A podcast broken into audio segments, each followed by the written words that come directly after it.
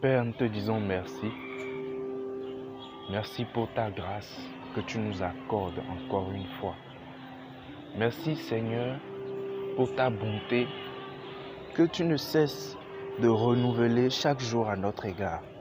Père, nous te disons merci pour tout ce qui va dans nos vies et nous te disons merci pour tout ce qui ne va pas, Père. Nous te rendons toute la gloire, éternel roi de gloire, et nous te disons merci parce que ta parole déclare, rendez grâce en toutes choses. Père, nous ne cesserons jamais de te remercier. Nous te disons merci pour tous les combats, toutes les victoires que tu nous fais avoir, dont nous sommes conscients, et toutes les victoires de nos vies dont nous ne sommes pas conscients. Nous te disons merci pour chacun de nos échecs. Nous te disons merci, Père éternel, roi de gloire. Encore une fois, nous sommes venus à tes pieds Viens nous enseigner, viens nous parler, viens nous remplir, viens guérir nos cœurs. Au nom de Jésus-Christ de Nazareth, nous avons prié. Amen. Alors bonjour ou bonsoir, cela dépend à quel moment vous écoutez ce podcast. J'espère que vous vous portez super bien par la grâce de Dieu. C'est toujours un plaisir pour moi de me retrouver avec vous et de partager avec vous quelque chose que le Seigneur a mis dans mon cœur pour vous. Je remercie le Seigneur parce qu'il est tellement bon, tellement bon parce qu'il a vu, il a regardé à nous et il a décidé de manifester sa bonté envers nous afin de nous sauver en nous faisant découvrir les secrets du royaume des cieux. Père, nous te disons merci. Alors aujourd'hui, nous allons parler de quelque chose de très très important que le Seigneur n'a pas arrêté de mûrir, de, de, déposer dans mon cœur. Je n'ai pas cessé d'y penser depuis plusieurs semaines et c'est maintenant, oui, le moment euh, de, vous en parler parce que le Seigneur m'en a donné la permission. Alors nous allons commencer. Euh, nous allons commencer dans le dans les psaumes. On va ouvrir le livre des psaumes au chapitre 53. Je rappelle que moi, je lis dans la version parole de vie. Donc, euh, le français peut différer. Version parole de vie. Psaume 53 au verset 3. Il n'y a que le verset 3 qui nous intéresse. La Bible dit, Dieu du haut du ciel se penche vers les habitants de la terre. Il regarde, est-ce qu'il y a quelqu'un d'intelligent qui cherche Dieu? Alors Dieu, du haut du ciel, il se penche vers les habitants de la terre et il n'y a qu'une seule chose qui l'intéresse. Il n'y a qu'un seul type de personnes qui l'intéresse. Ce sont des personnes qui le cherchent. Alors, pour, imaginer, pour, illustrer ça, c'est un peu comme si Dieu descend et un peu partout il colle des, des pancartes. Voici, je suis Dieu. Si quelqu'un veut de moi, que la personne me contacte. Et c'est assez étrange parce que Dieu qualifie ces personnes-là d'intelligentes. Donc être intelligent ne veut pas dire que l'on connaît beaucoup de choses. Être intelligent ne veut pas dire qu'on est capable de résoudre plusieurs situations ou euh, qu'on a un, un, certain bagage intellectuel. Non, Dieu dit que celui qui est intelligent, c'est celui qui le cherche. Et ces personnes, en fait, qui cherchent Dieu, qui sont-elles en réalité? Qui sont alors ces personnes que Dieu qualifie d'intelligentes Et j'ai un peu regardé dans la Bible et le Seigneur a attiré mon attention sur un homme qui n'a fait que chercher le Seigneur durant toute sa vie. Et c'était David. David, durant toute sa vie, il n'a fait que ça. Et c'est ce qu'on voit dans les psaumes. Il passe son temps à, à crier au Seigneur à chercher la face de Dieu. Mais en même temps, quand on regarde sa vie, on voit que sa vie n'a pas été paisible. Ce n'était pas une vie tranquille où il était assis tranquille, reposant sur ses lauriers. Non, il a mené une vie de guerre, une vie de bataille, une vie tumultueuse. Et là, le Seigneur ouvre mes yeux et me dit qu'en réalité, il n'y a personne pour qui tout va bien et qui cherche Dieu. Non, parce que les personnes qui cherchent le Seigneur, qui crient vers le Seigneur, qui soupirent à lui, ce ne sont pas des personnes qui sont tranquilles. Non, c'est des personnes qui affrontent des défis chaque jour. Et on va voir ça rapidement dans, dans, dans, dans le livre de Jérémie. Dieu dit quelque chose de particulier à Jérémie. Et cette fois-ci, je ne cite pas le passage dans la version parole de vie parce que ça ne, fait pas ressortir l'aspect particulier que je veux. Je crois que c'est dans la version euh, Louis II. Dans Jérémie chapitre 33 au verset 3, Dieu dit, Invoque-moi au jour de la détresse et je te répondrai. Il dit, Invoque-moi au jour de la détresse et je te répondrai. Plusieurs fois, j'ai cité ce passage pendant que j'étais en train de prier, mais jamais le Seigneur n'avait attiré mon attention sur un aspect particulier. Ici, Dieu met l'accent sur l'instant où il faut l'appeler, au jour de la détresse. Dieu précise, pendant la détresse, invoque-moi et je te répondrai. Cela ne veut pas dire lorsque nous sommes dans des périodes de joie, nous ne devons pas appeler le Seigneur. Non, au contraire, nous devons rendre gloire à Dieu. Nous devons lui faire, lui rendre grâce. Nous devons l'adorer, le remercier pour tous ses bienfaits dans nos vies. Mais quand ça va mal, le Seigneur dit, invoque-moi. C'est un peu comme si Dieu, c'est un être qui est, c'est une personne qui est attirée spécialement par les problèmes. En fait, c'est, si je peux le dire ainsi, c'est un résolveur de problèmes. Il vient juste pour résoudre des problèmes. Son but, c'est de résoudre les, problèmes. Voilà pourquoi quand il descend sur la terre, il cherche. Qui est-ce qu'il cherche? Qui, qui, est en train de me chercher? Qui veut de moi ici? Qui a besoin de moi? Qui a des problèmes à résoudre? Et c'est ça le cœur du Seigneur. Le Seigneur ne cherche pas des personnes qui vont bien. Et une fois, j'étais en train de, de penser, de, méditer ce passage. Et le Seigneur me dit, en fait, je vais t'expliquer quelque chose. Il me dit, viens, je vais t'expliquer quelque chose. Aussi longtemps que tu penseras que tu es capable de gérer tes situations, les situations qui se présentent à toi, euh, auxquelles tu fais face, je ne pourrai pas arriver, je ne pourrai pas m'intéresser à toi. Parce que tu vas toujours penser que tu es capable de les résoudre. Aussi longtemps que tu ne ressentiras pas le besoin de m'appeler, je ne pourrai pas venir. Aussi longtemps que tout ira bien dans ta vie, je ne pourrai pas te, te secourir. Et c'est un peu étrange parce que nous voyons la plupart des chrétiens, après avoir donné leur vie à Jésus, ils désirent une vie paisible. Non, le chrétien n'est pas censé avoir une vie paisible. Parce que si sa vie est paisible, il ne va pas chercher le Père. En fait, ceux qui cherchent le Père, c'est ceux-là qui sont à bout de souffle, qui sont face aux géants, qui font face à des défis. Toutes ces personnes-là qui ont des problèmes, des situations psychologiques, des, des, situations déprimantes, des problèmes financiers, des problèmes de santé, des, toutes sortes de problèmes. Ce sont ces personnes qui crient vers l'Éternel. Et ce sont à ces personnes, c'est à ce genre de personnes que Dieu répond. Voilà le type de personnes qui intéressent le cœur de Dieu. Nous allons nous en arrêter là pour l'instant et nous allons nous retrouver dans l'épisode suivant pour la suite. Amen.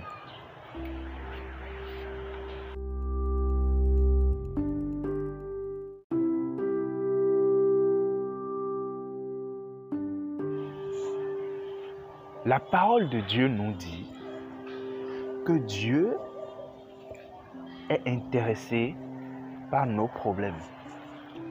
C'est ce qui nous empêche de dormir. C'est le sujet de nos insomnies. Les sujets qui nous donnent des maux de ventre, qui nous donnent mal au ventre. Des, des choses qui nous donnent mal à la tête. C'est ça qui intéresse le Père. Et nous devons ouvrir nos yeux maintenant, que le Seigneur ouvre nos yeux, afin de voir qu'en fait, pendant que tout va mal, il est là. Généralement, notre pensée humaine a l'habitude, veut nous faire croire que quand les choses vont mal, Dieu n'est pas là, mais c'est faux. En fait, il est là. En réalité, c'est le moment propice pour l'appeler. Et nous avons pris l'habitude d'inverser les choses, de penser que plus les choses iront mal, plus la présence de Dieu s'éloignera. Mais c'est faux. Et la Bible nous le démontre. Non seulement Dieu nous demande de l'invoquer au jour de la détresse, mais nous allons voir que Dieu, il a fait pareil. Allons dans la Genèse. Nous allons lire le livre de la Genèse au chapitre 1. C'est le verset 2 qui m'intéresse. Genèse chapitre 1, verset 2 dit, je lis dans la version parole de vie, La terre est comme un grand vide, elle est dans la nuit, une eau profonde la recouvre, le souffle de Dieu se tient au-dessus de l'eau. Amen. Alors ici, nous sommes en train de voir ce qui s'est passé.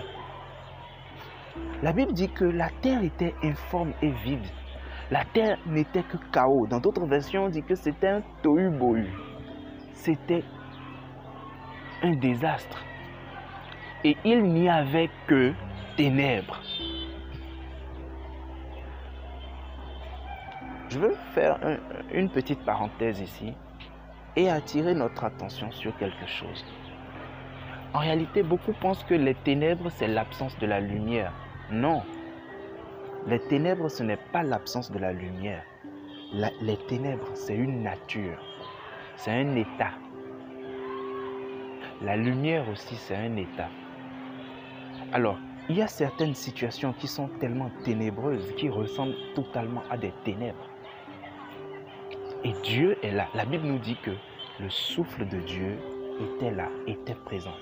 L'Esprit de Dieu planait. L'Esprit de Dieu était là. Il était là. Pourquoi est-ce que le Seigneur est en train d'attirer notre attention sur cet aspect des choses? C'est parce que le monde aujourd'hui s'apprête à aborder des temps ténébreux. Le monde s'apprête à, affronter des temps difficiles. Des temps qui seront marqués par la dépression, l'angoisse. Il y aura de la peur dans l'air, dans l'atmosphère. Il y aura un esprit de peur qui va saisir, qui va se saisir des gens. Les gens auront peur, ils seront angoissés, ils ne sauront pas exactement de quoi ils ont peur et ils ne pourront pas exprimer leur peur. Le temps vient où la joie sera rare, la paix ne sera plus quelque chose, ne sera plus qu'un souvenir. Ça ne sera plus qu'un souhait. Des gens seront dans la colère. Il y aura des maladies, des souffrances par-ci, par-là. Et beaucoup vont penser que cela arrive parce que Dieu nous a abandonnés. Non, le Seigneur est en train de dire ces choses pour nous avertir.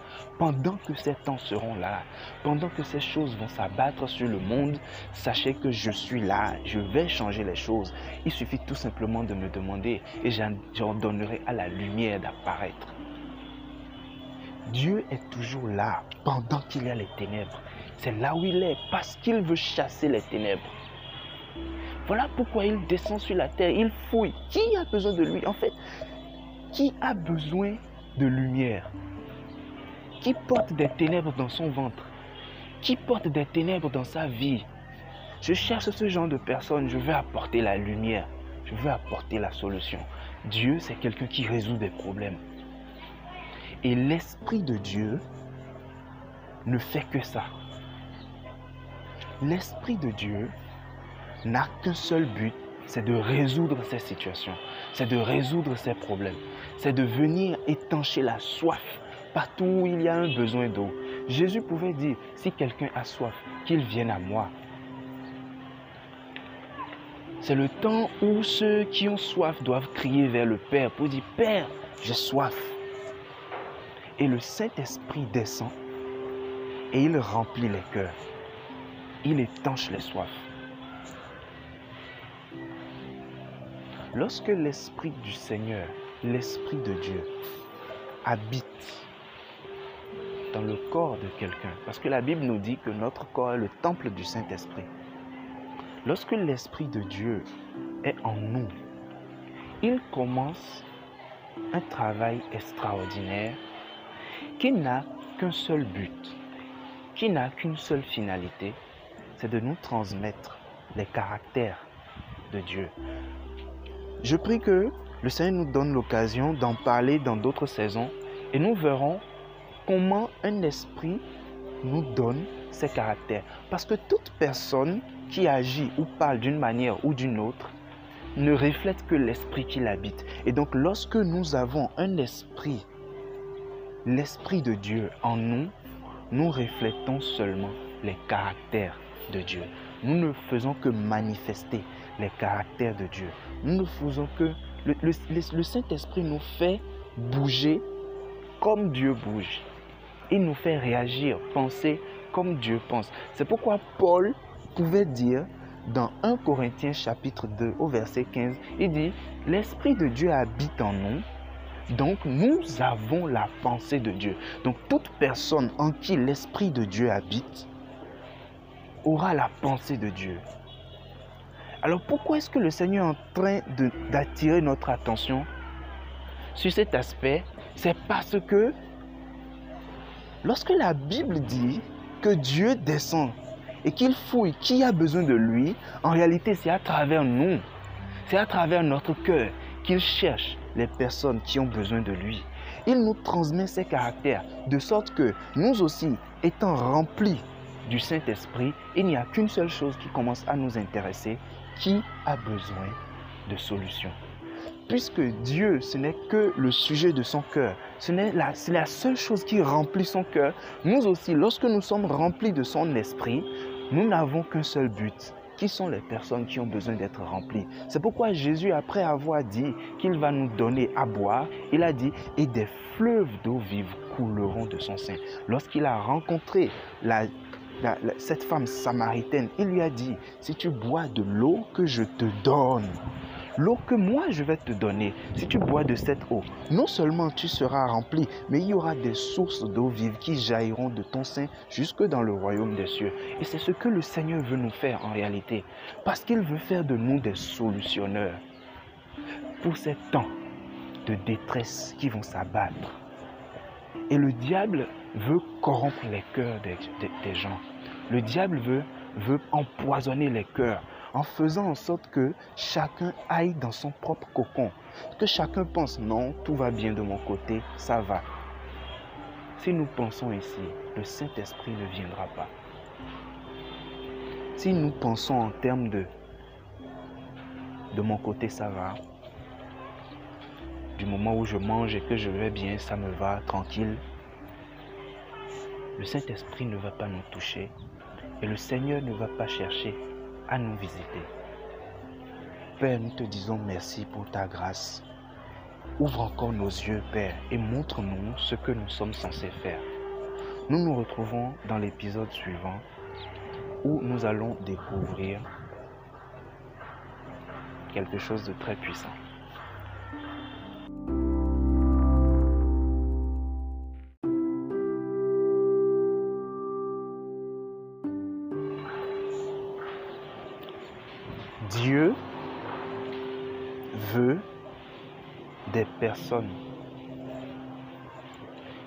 Qui auront son caractère. En fait, il veut former des gens en qui son caractère sera pleinement manifeste.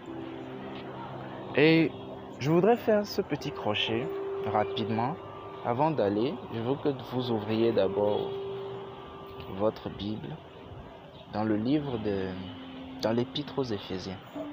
Éphésiens chapitre 4. Euh, nous allons lire à partir du 13. Mais avant de lire, il y a quelque chose que le Seigneur a mis dans mon cœur que j'aimerais partager avec vous. Lorsque Dieu a créé Adam, son but était de créer les hommes à son image. Et j'ai fait une petite recherche sur les, tests grecs. Je crois que c'était le test grec. En grec, le mot qui a été utilisé là-bas, c'était le mot pragmatica. Parce que j'ai cherché en, grec. Qu'est-ce que cela voudrait dire? Et le mot pragmatica reflète les actions. En gros, Dieu voulait créer un homme qui soit capable non seulement de penser comme lui. C'est pourquoi il a mis... En fait, il voulait un vase, un homme qui soit capable de penser comme lui, mais aussi d'agir comme lui. Donc il voulait quelqu'un qui lui ressemble en pensée, en parole en action. Donc lorsque Dieu nous donne son esprit, lorsqu'il nous remplit de son esprit, en fait, l'objectif, c'est de nous faire penser comme lui, de nous faire parler comme lui, de nous faire agir comme lui, nous faire réfléchir comme lui. Et c'est ce que Paul essaye d'expliquer ici, en fait, dans Éphésiens chapitre 4, verset 13. Je lis dans la version Parole de vie. Il dit, alors tous ensemble, nous aurons peu à peu une même foi et une même connaissance du Fils de Dieu. Finalement, nous serons des chrétiens adultes et nous atteindrons la taille parfaite du Christ. Donc Christ a une, il a une taille. Alors lorsqu'il parle de taille, je ne sais pas s'il est en train de parler d'une certaine hauteur ou euh, d'une certaine dimension. Mais en fait, dans d'autres versions, on lit que Paul dit que nous serons jusqu'à ce que Christ soit formé en nous. Jusqu'à ce que Christ prenne sa forme totale en nous, sa forme parfaite, sa forme parfaite et typique en nous. Donc, c'était ça le but de Dieu. En fait, le but de Dieu n'était rien d'autre que de créer des hommes qui ont sa façon de faire, qui sont comme lui, mais non seulement, pas qu'une ressemblance, en fait, qui sont lui. Et lorsque son esprit vient en nous, nous remplir, nous devenons comme lui. Nous devenons des solutionneurs. Nous devenons des armes puissantes entre ses mains pour aller là où il y a les ténèbres. Nous devenons ce genre de personnes qui partout où ils passent sur la terre cherchent. Qui d'intelligent cherche Dieu Amen.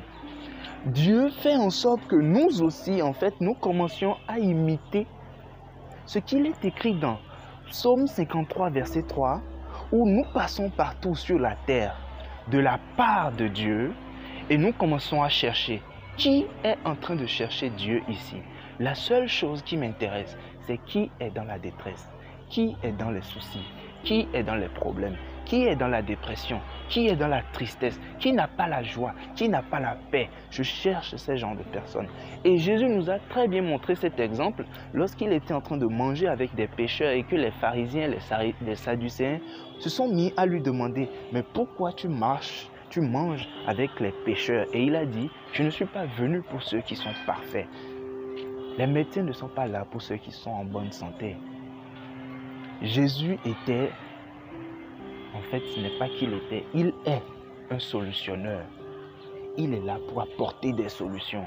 Il cherche des personnes qui ont soif pour leur donner à boire. Voilà pourquoi dans Matthieu, oh Seigneur, je te dis merci. Regardons dans Matthieu,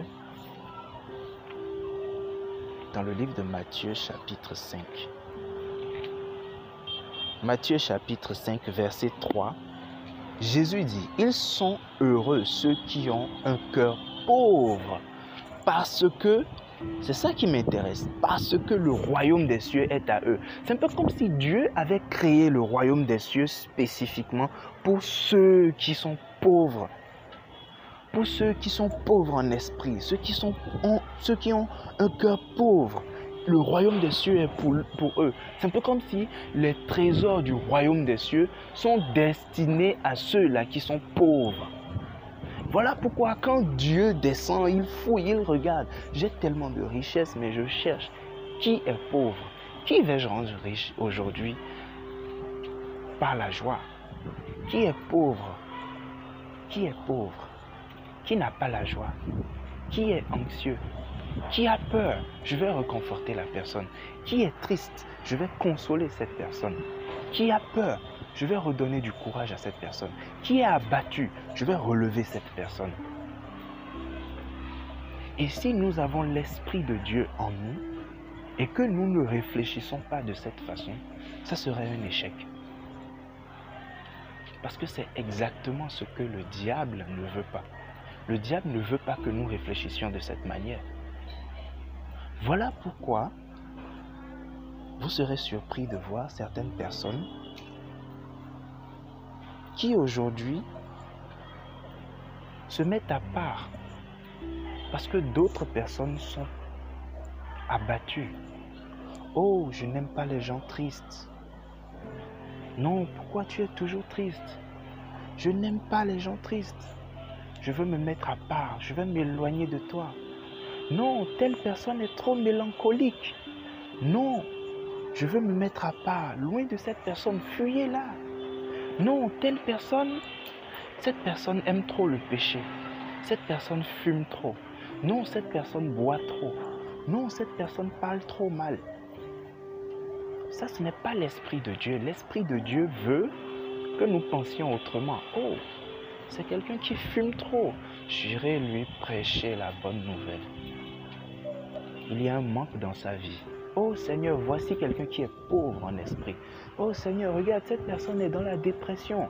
Oh, j'irai lui parler. Seigneur, j'ai besoin de la joie du ciel pour aller remplir son cœur. C'est comme ça que nous devons penser. C'est comme ça que nous devons réfléchir. C'est comme ça que nous devons voir les choses. Oh, telle personne a trop d'orgueil dans son cœur. Non, je vais me mettre à part. Je n'aime pas les gens orgueilleux. Ça, c'est la pensée du monde. Mais nous ne sommes pas du monde. Dieu cherche les orgueilleux.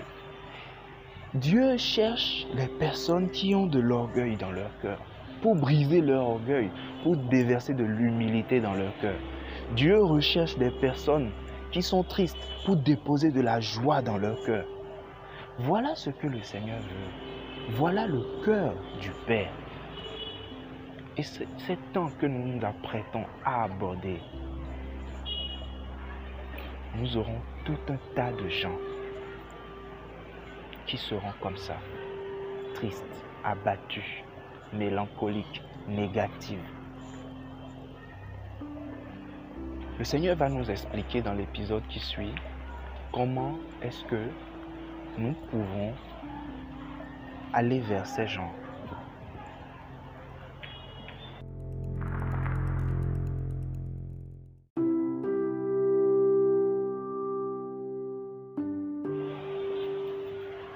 La sagesse de Dieu nous emmène à courir après ceux qui sont dans le besoin. Nous allons lire deux passages qui vont nous illustrer certaines choses. Et le Seigneur, à travers ces passages, il va nous ouvrir les yeux. Il est bon et fidèle. Nous, irons d'abord dans dans l'évangile selon Luc. Luc chapitre 4 Luc chapitre 4, euh, à partir du verset, du verset 16. Nous allons lire à partir du verset 16. Je lis dans la version Parole de vie. Jésus vient à Nazareth où il a été élevé. Le jour du sabbat, il entre dans la maison de prière. C'est son habitude il se lève pour faire la lecture des livres saints. On lui donne le livre du prophète Ésaïe. Jésus ouvre le livre et trouve le passage suivant. C'est un passage qui était adressé à Jésus. Verset 18. Jésus lit. L'Esprit du Seigneur est sur moi. Il m'a choisi pour apporter la bonne nouvelle aux pauvres. Il m'a envoyé pour annoncer aux prisonniers, vous êtes libres et aux aveugles, vous verrez clair de nouveau.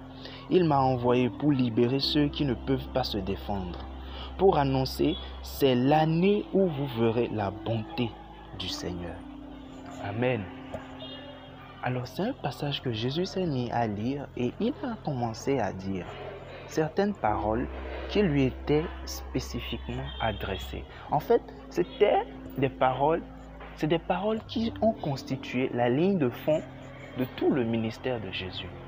L'Esprit de Dieu est sur moi. L'Esprit du Seigneur est sur moi. Et il m'a choisi pour aller annoncer la bonne nouvelle aux pauvres. En fait, dans ce passage, Jésus était en train de dire, maintenant, avec l'Esprit du Seigneur qui est sur moi, parce que l'Esprit du Seigneur est sur moi, il me conduit vers ceux qui sont pauvres. Il me conduit vers ceux-là qui sont mélancoliques, qui ont des problèmes, là où il n'y a pas de solution. C'est l'endroit où le Seigneur m'envoie. Et il y a quelque chose d'étrange que le Seigneur lui-même il a révélé. Nous allons venir maintenant dans le livre de Matthieu et nous verrons quelque chose de particulier. Dans Matthieu, toujours le chapitre, 15, le chapitre 5, au verset 11, Jésus dit, vous êtes heureux quand on vous insulte, quand on vous fait souffrir, quand on dit contre vous toutes sortes de mauvaises paroles et de mensonges à cause de moi. Verset 12. Soyez dans la joie, soyez heureux parce que Dieu vous prépare une grande récompense. En effet, c'est ainsi qu'on a fait souffrir les prophètes qui ont vécu avant vous. Alors, écoutez très attentivement quelque chose. Il n'y a personne qui, voulant sauver les pauvres, voulant sauver ceux qui sont faibles, relever les faibles, redonner de la joie à ceux qui sont tristes, changer la vie des dépressifs, il n'y a personne qui se soit donné cette mission et qui n'en soit pas ressorti avec des blessures. Ce n'est pas possible. Pour ma part, de façon personnelle, j'ai eu à rencontrer des personnes dépressives dans ma vie. Parce que moi-même, j'étais un dépressif. Un très gros dépressif. Et non seulement le Seigneur m'a donné la grâce de, sortir de cette dépression, mais il m'a donné aussi la grâce d'aller vers ceux qui sont déprimés et de les aider à sortir de leur dépression. Et je vous assure que ce n'était pas une tâche facile parce que j'ai reçu des coups. Parce que pour ces personnes, j'ai souffert. Et c'est ce que Jésus décrit ici. Il dit, quand on vous insulte, quand on vous fait souffrir, quand on dit contre vous toutes sortes de mauvaises paroles, le diable a réussi à inculquer dans la mentalité de certaines personnes que lorsqu'on est avec Jésus, qu'on ne souffre pas. C'est faux. Parce que partout où vous, irez, tant que votre objectif sera d'aider ceux qui sont dans le manque, ceux qui ont des problèmes, vous allez souffrir. Paul disait, je sais pas, je pense que c'est Paul. J'aimerais bien retrouver ce passage, je ne retrouve pas, je ne sais pas. Je ne connais pas la référence. La Bible dit, armez-vous de la pensée. Je crois que c'est Pierre armez-vous de la pensée de souffrir. On ne souffre pas parce que Dieu veut nous faire souffrir. Non. Voilà la pensée que le diable a mis dans le cœur des gens. Qu'on souffre parce que c'est Dieu qui nous fait souffrir. Et il y a beaucoup de mauvaises pensées, beaucoup de mauvaises idées comme ça qui circulent dans le cœur des, gens et qui les ralentissent non. On ne souffre pas parce que Dieu veut nous faire souffrir. Non. Et on ne souffre pas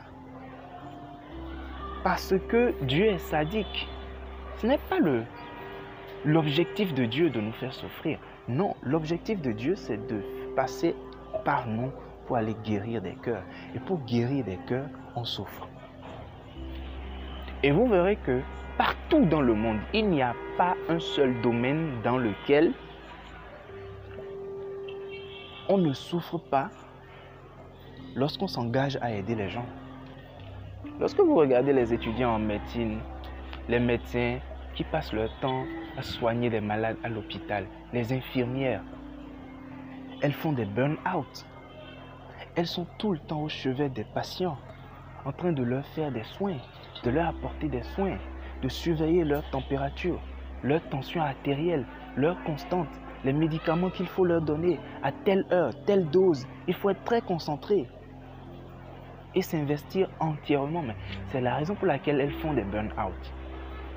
Les médecins, les chirurgiens qui sont tenus, qui, ont reçu la formation là pour aller opérer, passer des, des dizaines d'heures au bloc opératoire, rester debout, en train de fouiller dans le ventre des gens pour aller ligaturer euh, euh, euh, une artère ou bien recoudre une paroi ou etc. Mais c'est des gens qui souffrent. Partout vous, vous, donnez, vous, vous prenez la décision en fait d'aller aider les gens, vous allez souffrir pour ces personnes. Et c'est noble ce genre de souffrance. C'est le genre de souffrance dont Jésus est en train de parler. Il y a une fois un homme de Dieu qui, pendant qu'il prêchait sur la dépression, était en train de dire que lorsque vous récupérez une personne qui a vécu des blessures, qui a des blessures de l'âme, des cassures de l'âme, cette personne vient seulement saigner sur vous. Ce n'est pas celui qui a causé la blessure. Enfin, ce n'est pas sur celui qui a causé la blessure que le sujet va saigner. Non, il va saigner sur celui qui le récupère. Donc, les personnes qui viendront vers vous, les personnes vers qui vous allez, elles vont saigner sur vous. Pas sur celui qui a causé la blessure. C'est ça l'objet de notre souffrance. Voilà pourquoi nous souffrons. Voilà la raison pour laquelle nous souffrons.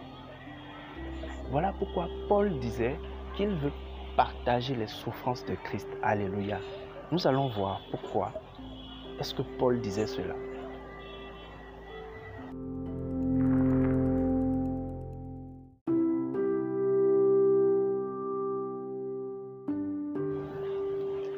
Nous allons ouvrir nos Bibles dans Philippiens. Philippiens au chapitre 3, verset, verset 10. Philippiens chapitre 3, verset 10. Je lis dans la version parole de vie. La seule chose que je veux, c'est connaître le Christ et connaître la puissance qui l'a fait se lever de la mort ce que je veux, c'est souffrir avec lui et lui ressembler dans sa mort. Amen. Paul dit que ce qu'il veut, c'est souffrir avec Christ. Pourquoi Paul veut souffrir avec Christ? C'est quel genre de souffrance? Alors, quelle est la, souffrance de Christ exactement? La souffrance de Christ, c'est ce dont il a parlé dans Luc quand il dit l'Esprit du Seigneur est sur moi, pour aller annoncer une bonne nouvelle aux pauvres, libérer les captifs, dire aux prisonniers, vous êtes libres, annoncer une année de grâce.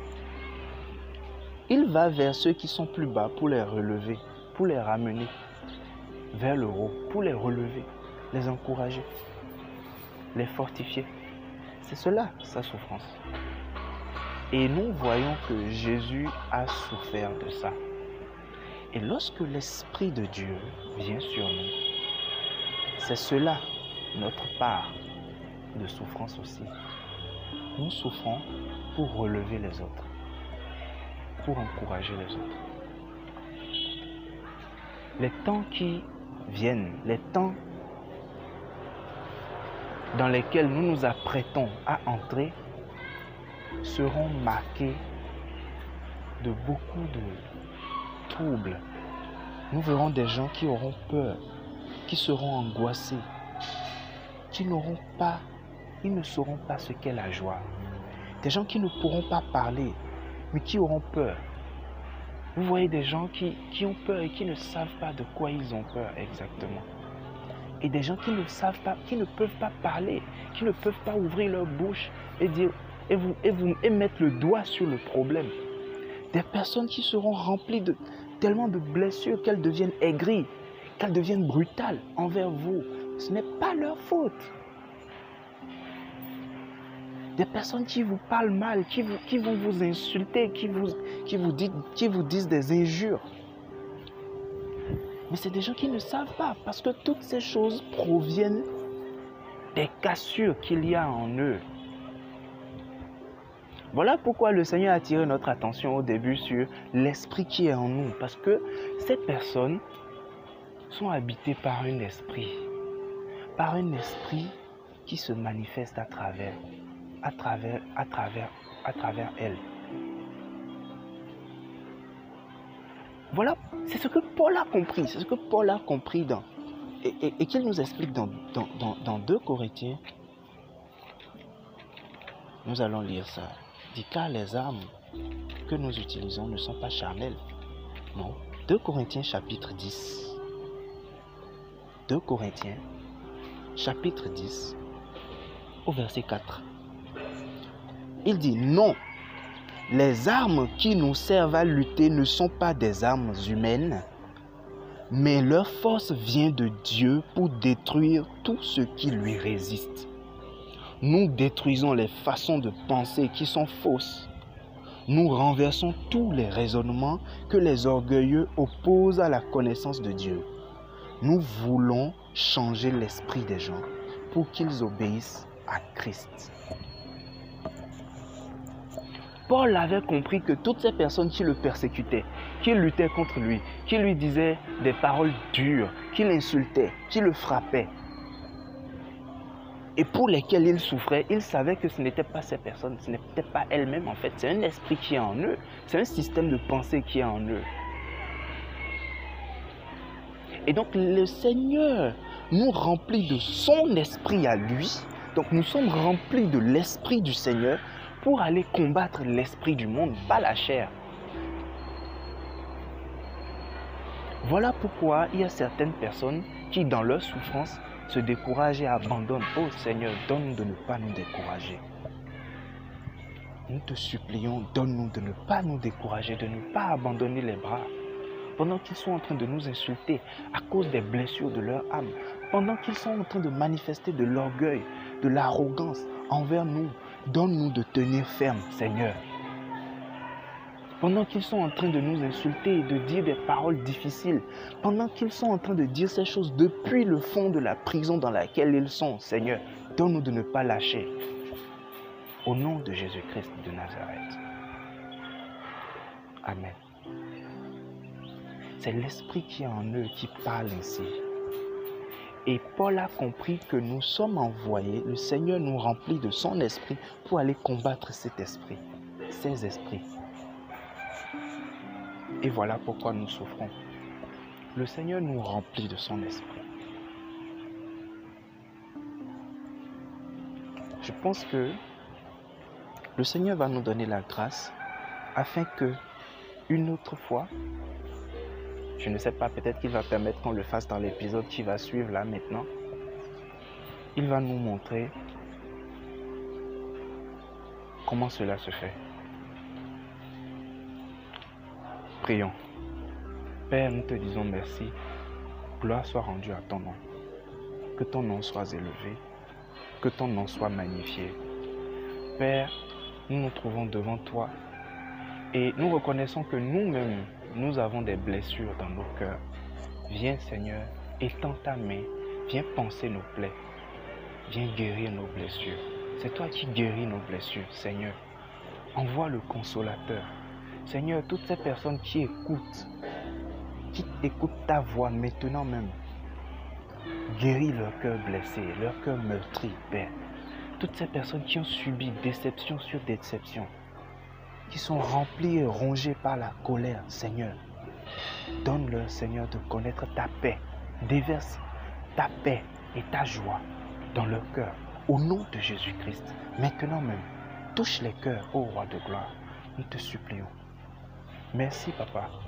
Merci, Père. Au nom de Jésus-Christ de Nazareth, nous avons prié. Amen.